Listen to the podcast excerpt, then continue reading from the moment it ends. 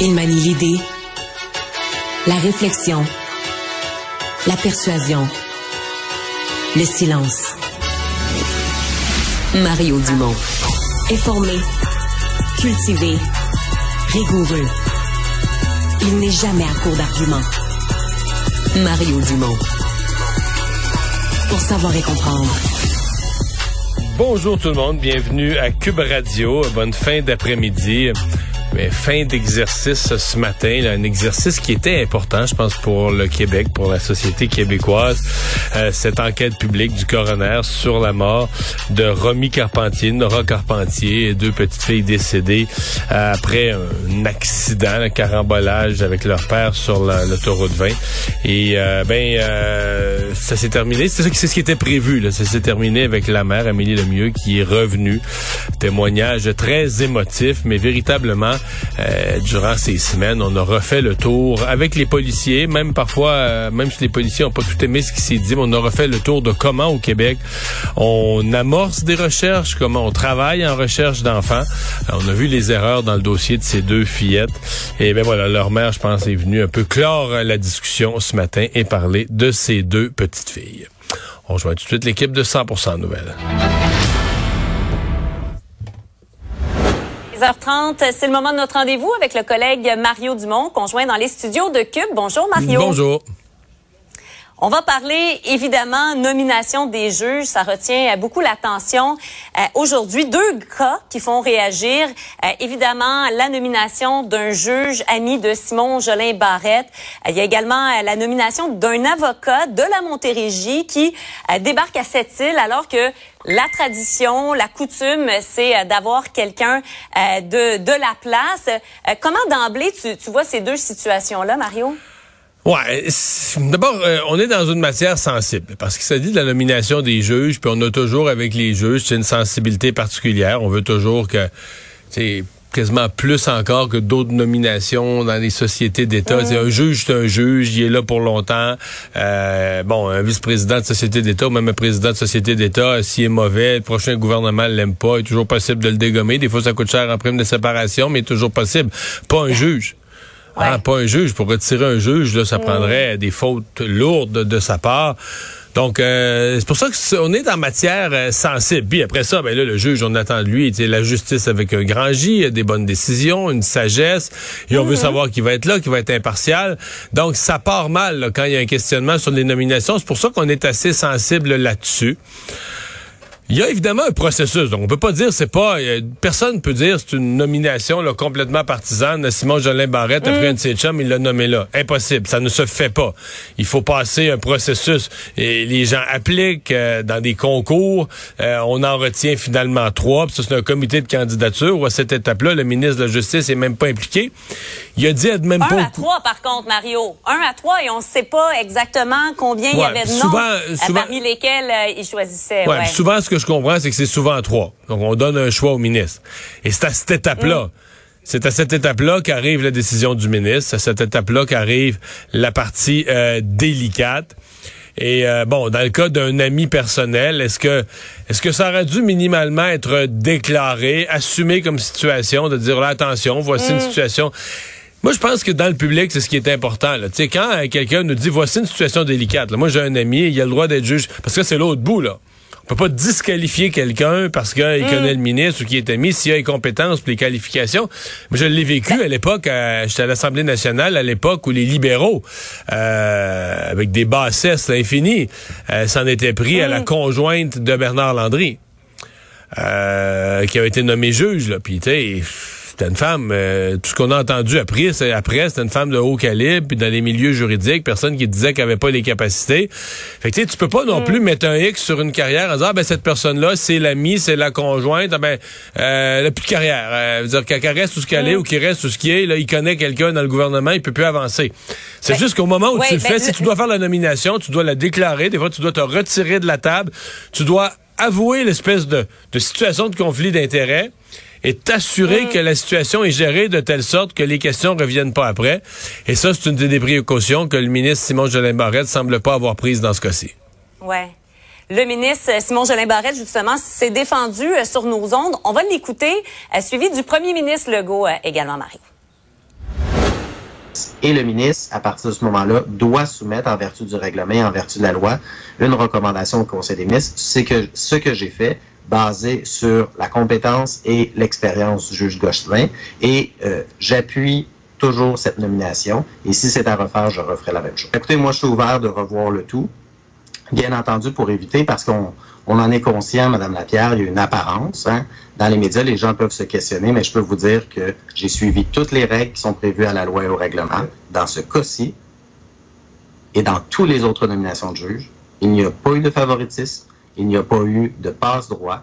Les nominations se sont faites au mérite. Les nominations se sont faites basées sur la compétence de l'individu. Avant, on sait comment ça marchait.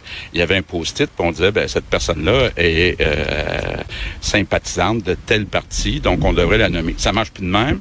Il y a un comité indépendant qui fait une analyse, qui fait le tri, qui rencontre les différents candidats, candidates. Parce que dans le processus actuel, Mario, euh, Simon Jolin Barrette pouvait pas déléguer un collègue pour faire la recommandation. Ça devait être lui, le ministre de la Justice, qui fasse cette recommandation-là. Est-ce que c'est ça qui devrait changer? Bon, en tout cas, peut-être une réflexion à avoir là-dessus, parce que tout ce qui tout ce qu'ils disent est vrai. Le processus a changé, tout ce qu'ils disent est vrai. Mais mm. il reste que c'est le placer dans la position de nommer un de ses amis et celui qui avait présidé à son mariage comme juge. Et tu sais, on dit souvent en justice, il faut pas dans ce genre de matière-là, euh, c'est pas juste qu'il faut pas qu'il y ait conflit d'intérêts, faut pas qu'il y ait absence de conflit d'intérêts. On dit souvent, faut pas qu'il y ait apparence, pardon, de conflit d'intérêts. Et donc l'apparence dans ce cas-ci, euh, tu sais, tu soumets ça à des, comme on dit, là, tu soumets ça à un groupe de citoyens ordinaires. Je pense que mm. la majorité va te dire, ouais, il y a apparence, c'est curieux là, de nommer un ami, ou, tu sais, je sais pas, mais si un Allons plus loin. Là, si un ministre de la Justice avait une conjointe ou avait une personne encore plus proche, euh, est-ce mm. que est-ce que le processus est bien fait?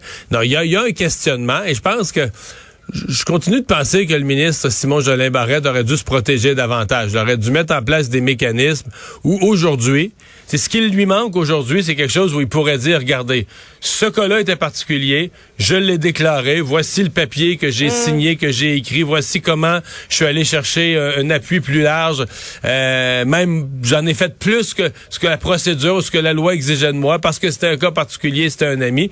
S'il faisait ça aujourd'hui, on dirait, ah ok, il l'a dès le moment, il l'a avoué, il l'a reconnu, il a déclaré son intérêt.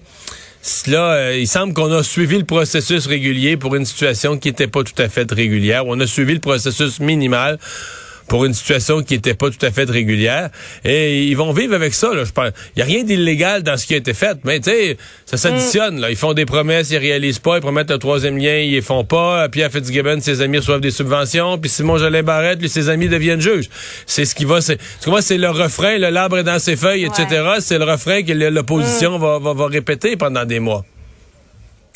Parlons du congrès de la CAQ. C'est cette fin de semaine euh, à Sherbrooke. D'ailleurs, le premier ministre Legault qui était euh, parmi les tulipes dans un champ de Sherbrooke.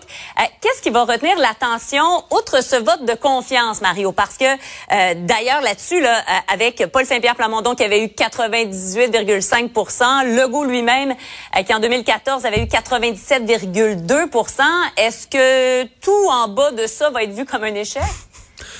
Hey, rendu euh, tout ce qui s'approche de Saddam Hussein qui avait eu 99% là, on était dans même 95, 97, 98, ça, ça c'est dans la même catégorie. Non, moi ce que ça euh. le vote de confiance sincèrement, c'est pas quelque chose que je que je vais surveiller à moins qu'on ait une surprise. Ah. Moi ce que je vais ce que je vais surveiller, c'est deux trois affaires. D'abord, la région de Québec, Chaudière-Appalaches, est-ce qu'il y a de l'insatisfaction sur le troisième lien? Mm-hmm. Il y en a dans la population, il y en a des élus, il y en a dans les militants de la CAQ aussi, Marianne. La question n'est pas de savoir est-ce qu'il y a de l'insatisfaction, est-ce qu'il y en a pas? Il y en a. La question est de savoir est-ce que mm. les gens vont être prêts à l'exprimer publiquement? Dans les mhm. corridors à des journalistes, euh, dans les corridors entre eux, puis que les journalistes entendent, ou, dans la salle carrément au micro. là. Est-ce que des militants vont aller au micro formellement dire nous euh, euh, motion de blâme à ministre des Transports On a déjà vu ça dans un parti. Là. Moi, quand j'étais des jeunes libéraux, on avait fait une motion de blâme à Claude Ryan pour avoir haussé, les frais de scolarité au-dessus de l'engagement pris par le mhm. parti. sais, ça brasse des fois dans les partis politiques. C'est pas nécessairement euh, malsain. C'est l'expression que si les gens militent dans un parti, ils mettent des heures, ils mettent du temps, ils mettent de l'argent pour aller au souper de financement, ben, ben à un moment donné, ils veulent dire ce qu'ils ont à dire, puis ils veulent dire ce qui fait pas leur affaire, puis c'est normal. Alors ça, c'est une des choses que je vais surveiller. L'autre chose, c'est que moi, je, je, suis encore à me questionner à savoir est-ce que les militants de la CAQ ont vraiment la coin dure? C'est un parti qui n'a pas eu de misère depuis vraiment longtemps. En fait, c'est presque sans précédent dans l'histoire des partis politiques. Depuis 2017, tout va bien. T'as un paquet d'élus, mm. et t'as un paquet d'élus, Marianne, à la CAQ, qui sont là depuis l'élection de 2018. Ils n'ont jamais vécu se lever un matin, t'ouvres le journal, il y a un sondage, tu t'es pas en avance. Crois-le ou non, ils ont jamais mm. vécu ça. Tu sais, c'est quasiment sans précédent dans l'histoire politique. Là, tout le mm, monde, mm. tu sais, les députés de Justin Trudeau, des fois ils ont des bons sondages, des fois ils ont des mauvais. Moi, j'ai passé ma vie à avoir quasiment des mauvais, à part peut-être euh, deux années sur quinze. Tu sais, c'est ça la vie de la politique, puis c'est dur, puis tu te relèves. Alors là, t'as une équipe politique qui a jamais mangé de garnotte, ou à peu près. Il y a les, vieux de la vieille, là, tu sais, François Legault, puis les François Bonnardel, ceux qui sont là depuis le début. Eux, ils ont connu la CAQ, la Fondation. L'élection de 2012 a été décevante. L'élection de 2014, le parti a failli disparaître. Eux, ils se sont fait brasser un peu, ça a secoué dans le manège quelquefois. Mm.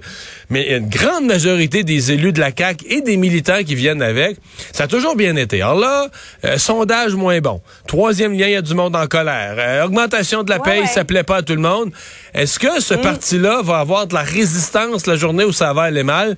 Et où est-ce que, tu sais, on va venir nerveux, on va venir en panique, on va se blâmer le voisin?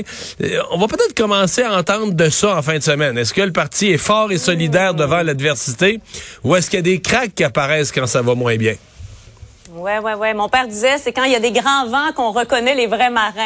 Parce qu'autrement, quand tout va bien, euh, il n'y aura pas de problème. Donc, on verra. tellement ça, Marianne. C'est tellement ça. Et la CAQ, sincèrement, euh, il y a plusieurs euh, matelots à bord qui ont jamais connu le vent. On va voir ça en fin de semaine. Merci, Mario. Salut. Bonne fin de semaine à toi.